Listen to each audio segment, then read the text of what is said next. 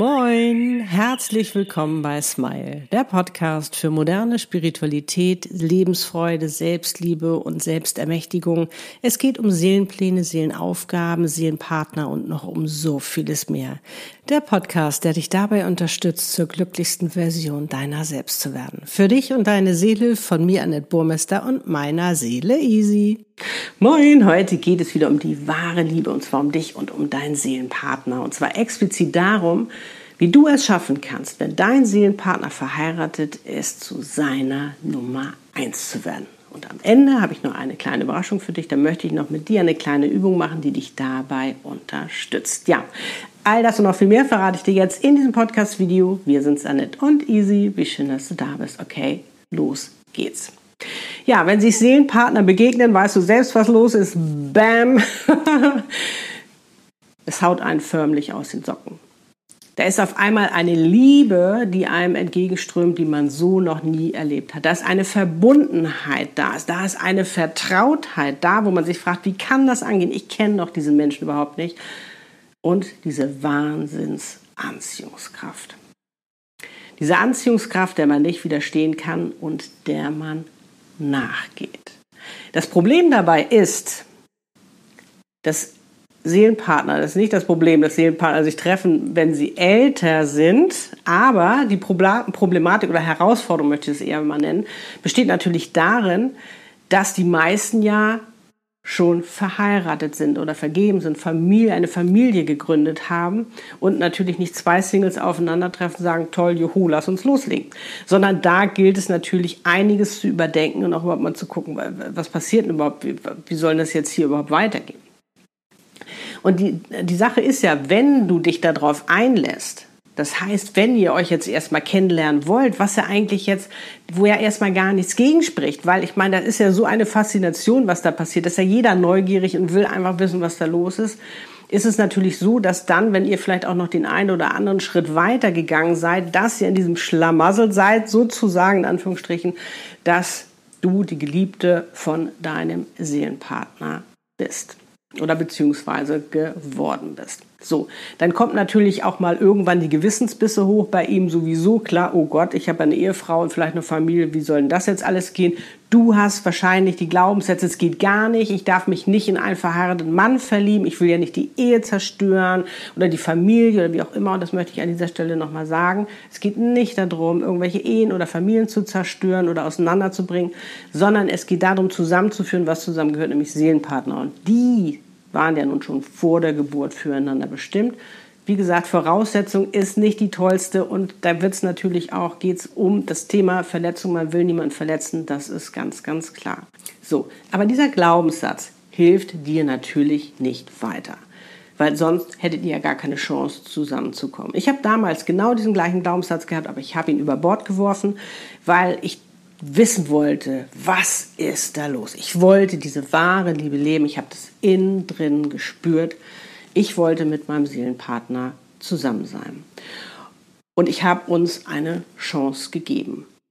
Und das Spannende an der neuen Zeit ist ja auch, dass wir alles neu überdenken dürfen. Wir dürfen Glaubenssätze in Frage stellen und unsere eigenen bilden. Und das nicht nur in der Seelenpartnerschaft, sondern generell. Und das ist ja das Coole an der neuen Zeit. Dass es nicht mehr um diese gesellschaftlichen Zwänge geht, sondern dass wir uns befreien dürfen und wirklich gucken können, was ist unsere Realität? Was wollen wir? Wie wollen wir leben? Und dass bestimmte Strukturen, habe ich ja auch schon oft darüber gesprochen, auch das Beziehungsmodell oder das Familienmodell, dass sich da eben auch wirklich alles ändert in der neuen Zeit und da bedarf es eben einfach auch neuen Glaubenssätzen und sich einfach auch mal mehr zu trauen und mutig zu sein. Ich weiß, es macht viel Angst, weil es verunsichert, weil es einfach so anders und so neu ist. So. Was aber eben auch passiert ist, oft, auch wenn du jetzt sagst, ja, ich habe ihn über Bord geworfen, aber jetzt bin ich in der Situation, dass ich die Geliebte bin. Und ich erlebe oft Frauen, die sagen drei Jahre, fünf Jahre, sieben Jahre, zehn, zwölf Jahre. Unglaublich, wie lange ihr das aushaltet, die Geliebte zu sein, nur um ein bisschen von ihm zu haben. Wenn es deine Entscheidung ist und du sagst, pff, ist wunderbar für mich, mach das. Aber was sind denn die Gründe dahinter? Letztendlich ist es doch da, dass du immer hoffst noch, dass er sich von seiner Ehefrau trennen wird. Hat er vielleicht auch oft gesagt, ja, ich mache das jetzt, ich mache das jetzt, aber letztendlich hat er das nicht gemacht. Du hast immer wieder gehofft, du hast ihn immer wieder, auch vielleicht hast du auch mal gesagt, nee, jetzt nicht mehr. Und dann hat er sich zurückgezogen, ist er wieder gekommen, dann hast du ihn wieder in, in dein Leben gelassen. Aber irgendwie bist du die Geliebte geblieben weil du den Platz eingenommen hast von der Nummer zwei. Und das ist das Gesetz der Anziehung. Du hast die Rolle angenommen. Das heißt, es wird sich so nichts ändern. Da kannst du noch so lange hoffen und es dir wünschen, dass er die Ehefrau verlässt. Es kommt natürlich immer darauf an, wenn er ganz klar von Anfang an zu dir gesagt hat, pass auf, ich habe Kinder, ich habe selbst erlebt, äh, weiß nicht, mein Vater ist damals weggegangen, wie schrecklich das ist. Ich habe mir geschworen, ich will immer für meine Kinder da sein. Klar, kann man es auch noch anders lösen, habe ich ja auch schon oft drüber gesprochen. Aber wenn das zum Beispiel ein Grund ist für ihn und er sagt, für mich ist es ganz klar, bis meine Kinder groß sind, bleibe ich in dieser Ehe und mit dieser Familie. Dann müsst ihr gucken, ob es da vielleicht noch eine andere Lösung gibt oder wie ihr das letztendlich macht oder ob du so lange wartest, beziehungsweise ob du in der Zeit noch was anderes machst.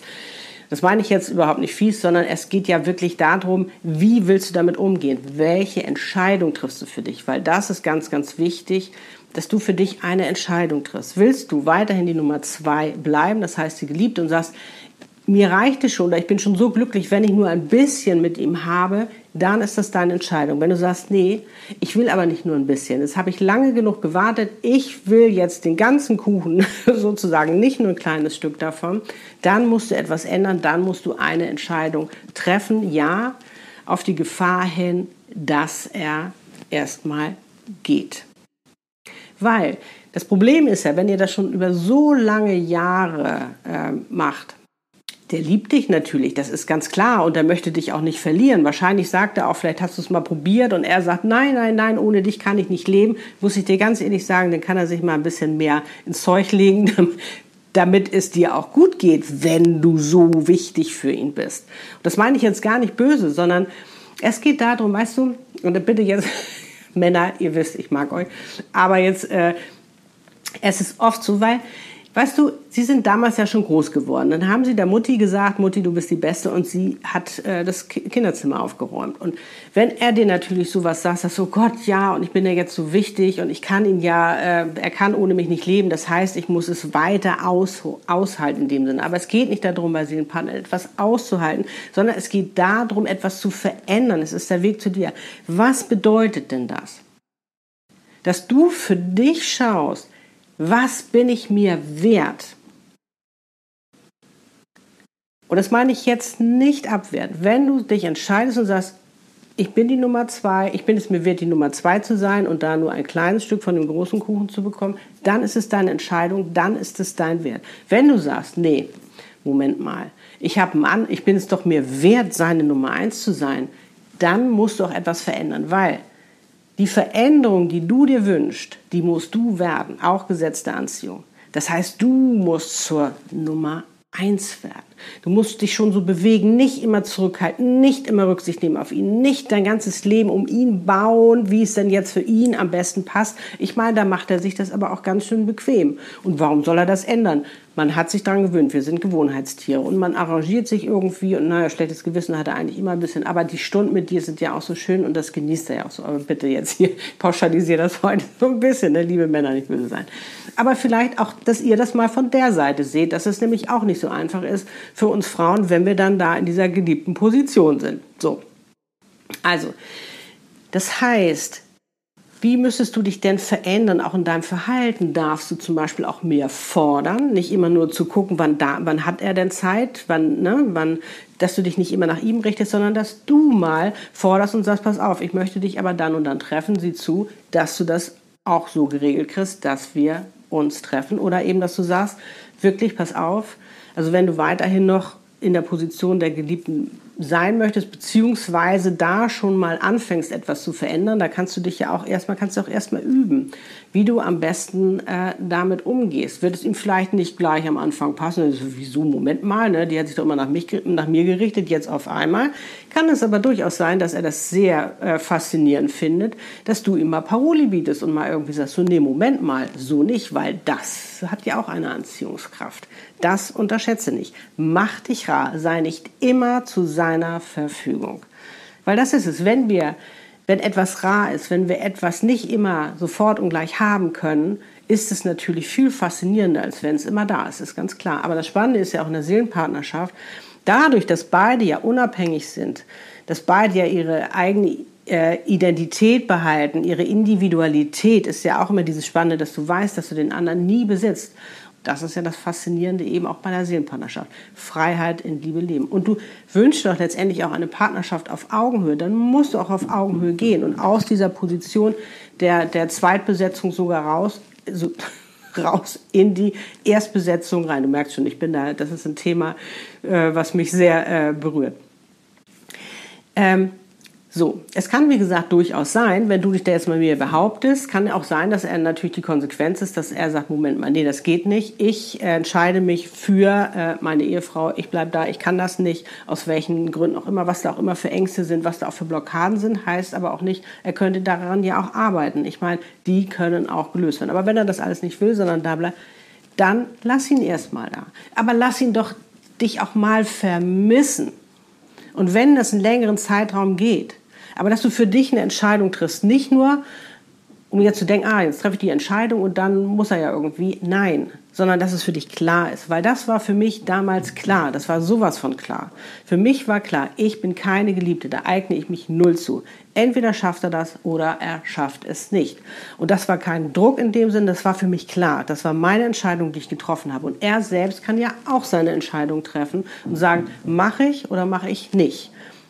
Du siehst, also da ist keiner, den man jetzt großartig unter Druck setzt. Aber ich finde, wenn man so viele Jahre das auch ausgehalten und du musst aber auch gar nicht so viele Jahre aushalten, habe ich nämlich auch nicht gemacht, es ist dein Recht zu sagen, nee, so nicht. Und wie gesagt, manchmal äh, muss man eben auch was verändern. Manchmal muss man sich auch trauen, etwas, äh, etwas loslassen, um eben auch, äh, damit etwas Neues äh, entstehen kann, damit etwas Neues in dein Leben kommen kann. Und wie gesagt, wenn er sich auch erstmal zurückzieht, ähm, kann es durchaus sein, dass der dann vielleicht nach einem Jahr oder vielleicht auch kürzer oder vielleicht auch ein bisschen länger dann vor deiner Tür steht und sagt, so, jetzt bin ich da. Aber auch nicht, weißt du, die Tür verrammeln und sagen, und jetzt geht gar nichts mehr oder so. Ganz klar, wenn er äh, sagt, nee, sorry, mache ich nicht, ähm, ich bleibe bei meiner Ehefrau, ist es seine Entscheidung und das ist völlig okay, dass er diese Entscheidung getroffen hat. Aber dann äh, würde ich auch die Tür zumachen. Nicht verrammeln äh, und zu sagen, nee, bloß nicht, da darf er nie wieder rein, sondern ich würde einen äh, Klingel an der, an der Tür machen und kann er klingeln, wenn er soweit ist. Und dann kann ich immer noch entscheiden, lasse ich ihn mein Leben oder nicht. Aber wenn du ihm nicht zeigst, dass du nicht die Nummer eins bist, kann er das nicht sehen, beziehungsweise natürlich sieht er etwas ganz Besonderes und er sieht auch die wahre Liebe in dir. Er weiß ja, was er an dir hat aber er kriegt es so nicht auf die Reihe, weil Seelenpartner sind Spiegel. Die spiegeln wie die Weltmeister. Das heißt, dass du ihm die ganze Zeit kriegst, also spiegelt er dir, dass du dich als Nummer zwei siehst. Das heißt, du musst Nummer eins werden. Und da ist Selbstliebe ganz, ganz, ganz, ganz wichtig. Nicht nur vorne an, sondern wirklich, dass du überzeugt bist, dass du in deinen Selbstwert arbeitest, dass du da wirklich reingehst und dir klar machst, was willst du. Das ist auch ganz wichtig. Was willst du? Nicht nur, äh, sage ich mal, äh, eine darauf reagieren, was da an Reaktionen kommt sozusagen, oder, sondern dass du für dich auch ähm, erkennst, dass du die Schöpferin bist, dass du aus dir eben auch was verändern kannst. Weil wenn du deine Energie veränderst und du für dich schon mal in deinem Leben zur Nummer eins wirst, weil das ist nämlich ganz, ganz wichtig. Wenn du für dich nicht die Nummer eins wirst, dann kann du für ihn auch nicht die Nummer eins sein in dem Sinne. Das ist ganz, ganz wichtig, dass du hier in dir veränderst, weil dann veränderst du deine Energie, dann schwingst du anders, gesetzte Anziehung und dann ziehst du auch was ganz anderes an. Und das, was viele machen, ist, dass sie sich erst wertgeschätzt oder etwas wert fühlen durch den anderen. Das funktioniert aber bei einer Seelenpartnerschaft nicht. Das fliegt euch um die Ohren und das hast du ja selbst schon gemerkt. Es geht darum, dass du dich als allererstes wertschätzt, dass du dich, deinen Wert erkennst, dass du dich wertvoll fühlst, egal was mit ihm ist, egal was er macht, was auch immer passiert. So, lass uns nochmal zusammenfassen. Es ist ganz, ganz wichtig, dass du als erstes eine Entscheidung triffst. Und das ist egal, wie lange du jetzt schon die Geliebte bist. Wenn du dich jetzt entscheidest und sagst, ich möchte keine Geliebte mehr sein, dann verändere etwas. Das heißt, wenn du jetzt seine Nummer eins werden möchtest, fang an, deine Nummer eins zu werden. deinen Wert zu erkennen, damit er das auch erkennen kann, damit er dir das auch widerspiegeln kann. Mit der Konsequenz, es kann sein, dass er sich erstmal zurückzieht. Den Partner-Dualseelenprozess kann wunderbar passieren, aber er kommt wieder. Oder dass er eben sagt, wow, das, das finde ich cool jetzt. Das finde ich aber eine coole Energie, die da jetzt gerade passiert. Und er sich dadurch vielleicht viel wohler bei dir fühlt, weil du ihm diese Stärke und diese Kraft zeigst, die er vorher so ein bisschen vielleicht vermisst hat. Dann, dass du einfach für dich auch schaust, äh, wie möchtest du überhaupt leben, dass du weißt, was du willst. Weil ich kann dir sagen, eine Frau, die weiß, was sie will, das ist auch mega, mega sexy. So, und jetzt, wie versprochen, mache ich noch eine kleine Übung mit dir. Und da möchte ich dich bitten, deine Augen zu schließen. Natürlich nur, wenn du kannst. Atme einmal tief ein und über den Mund wieder aus. Und lass mal alles Belastende los, es ist gerade nicht wichtig, da kannst du dich später wieder drum kümmern. Denk jetzt an etwas, was dein Herz erfreut. Dein Herz öffnet sich und du bist mit dir verbunden. Und jetzt spür dich mal rein. Spür dich mal rein, was es bedeutet, wenn du die Nummer 1 bist. Du bist die Nummer 1 geworden. Du bist die Nummer 1. Und schau mal, was passiert. Schau mal, was bei, sich bei dir verändert. Wie fühlst du dich? Merkst du, wie du immer gerader wirst? Wie du immer merkst, wow, wie du auch den Raum einnimmst? Wie du in einer positiven Energie schwingst, die einfach so voller Liebe ist, ohne Ego oder sonstiges, sondern die einfach so voller Liebe ist, weil du dir erlaubst, die Nummer eins zu sein, weil du so wichtig und wertvoll bist, was du bist. Du bist sowas von liebenswert. Du bist nämlich Liebe. Und jetzt schau mal, was bei ihm passiert. Schau mal, wie er dich jetzt anguckt. Nämlich ganz anders. Voller Faszination. Wow, meine Nummer eins. Merkst du, was da passiert? Und dieses wundervolle Gefühl schließe jetzt in dein Herz, dass du es jederzeit wieder abrufen kannst. Dass es dich unterstützen kannst, immer mehr in deine Nummer eins zu werden. Atme nochmal einmal tief ein über den Mund wieder aus und öffne deine Augen. Schön, ne? Und visualisiere das wirklich auch mal. Du weißt ja, Manifestation, visualisiere, wie es ist, wenn du zur Nummer 1 wirst. Als allererstes für dich zur Nummer 1 und dann zu seiner Nummer 1. Ich glaube an dich, du schaffst das. Für mich bist du die Nummer 1. Und jetzt sende ich dir ganz, ganz, ganz viel Liebe. Love and Smile so oft du nur kannst und schreib gerne mal in die Kommentare, wie du dich jetzt fühlst und was du machen willst. Ich bin schon ganz gespannt. Deine Annette und Easy, lebe deine Einzigartigkeit. Du bist ein Geschenk. Pack es aus. Und liebe dich zuerst, denn du bist ganz, ganz, ganz wichtig und wertvoll. Okay? Tschüss.